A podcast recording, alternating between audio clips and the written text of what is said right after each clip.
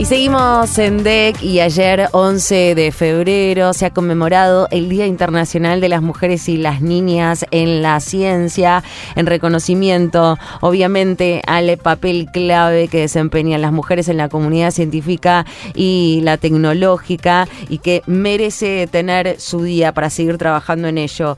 Eh, con motivo de esta celebración queríamos honrarlas a todas, pero no nos da el tiempo, así que vamos a hablar con una de ellas que es Valeria Edelstein, doctora en química, investigadora del CONICET y divulgadora científica. Tiene un podcast para todos aquellos que estén interesados en conocer estas historias que están buenísimas, que se llama Contemos Historias y también la pueden encontrar en las redes sociales arroba Vale.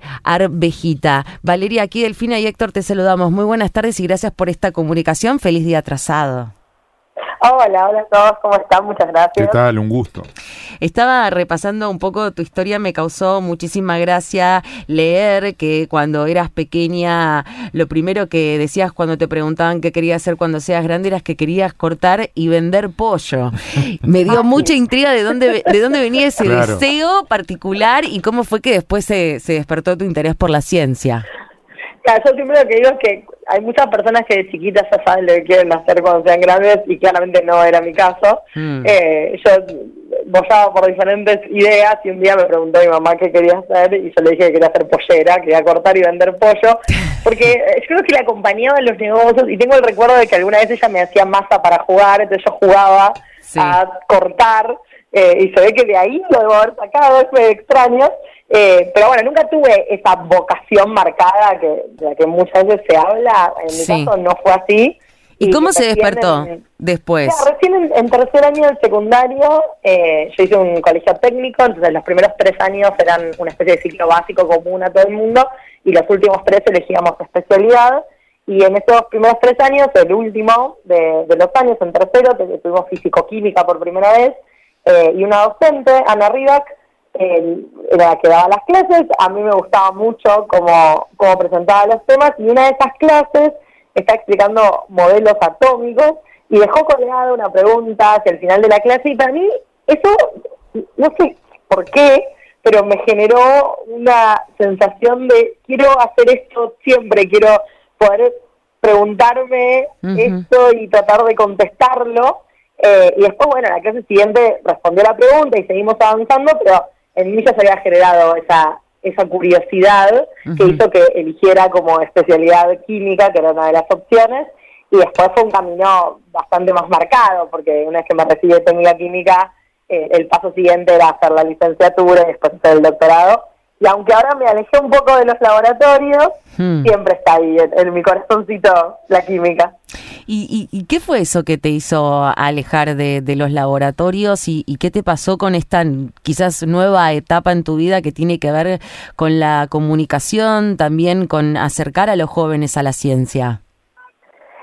Es, es interesante porque de chica, y diría hasta hace algunos años de hecho, nunca había pensado en la posibilidad de cambiar de opinión. ¿no? Muchas veces, y esto también es algo que me gusta recalcar cuando por ahí voy a dar alguna charla, sobre todo para, para chicas más jóvenes, que me dicen, bueno, si tuvieras que darle un consejo, ¿qué les dirías? Y muchas veces lo único que puedo decirles es que está bien cambiar de opinión. Que Totalmente. Hicimos algo que queremos hacer cuando tenemos 18 años, pero eso no tiene por qué marcar el resto. no es estático, sin duda. Claro, a veces a veces no tenemos otra opción, digo, eh, cuando tenemos la posibilidad de elegir lo que queremos hacer y trabajar de eso que nos gusta es fantástico, no todo el mundo tiene esa opción, es un privilegio y eso obviamente hay que reconocerlo, pero que está bien ese cambio de opinión. Y a mí lo que me pasó fue eso, yo disfrutaba muchísimo trabajar en el laboratorio, hice mi doctorado, hice un postdoctorado, y entré a carrera de CONICET como investigadora en química y en paralelo empecé a desarrollar este gusto por la comunicación de la ciencia y también por la educación, que es algo que a mí siempre me había atraído mucho. Eh, y en los últimos años cambié de opinión y dije, bueno, me gustaba trabajar en un laboratorio, ahora me gustaría probar algunas otras cosas.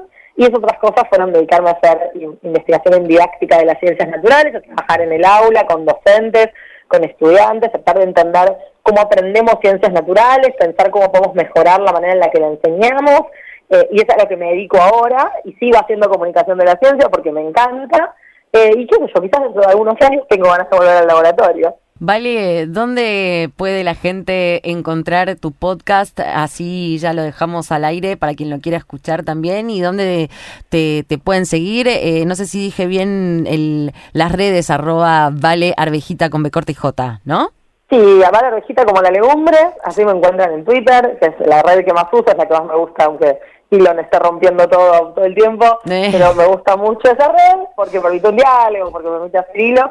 Eh, las historias están, el podcast se llama Contemos Historias sí. y está en Spotify y también está en la página de, de Lunfa, que es lunfa.fm, ahí ponen Contemos Historias y están las cuatro temporadas, tienen un montón de historias, eh, hay dos miniseries, una sobre Newton justamente, y otra sobre Eugenia Sacerdote de Lustre y Rita Levi Montalcini, que es mi favorita. Ahí va. Y, eh, y después las historias, hay muchos hilos de Twitter y están todos recopilados en mi Google Site.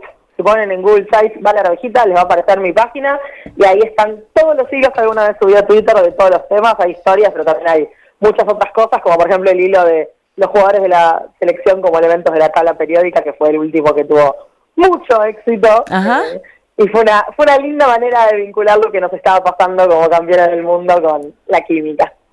Bueno, te agradecemos muchísimo por esta comunicación. Ya queda abierta la invitación para toda la gente que quiera acercarse a estas historias que están buenísimas y que son distintas y eso también está buenísimo que esté sucediendo en el ámbito de la ciencia también para atraer más a los más chicos y desde otros lugares.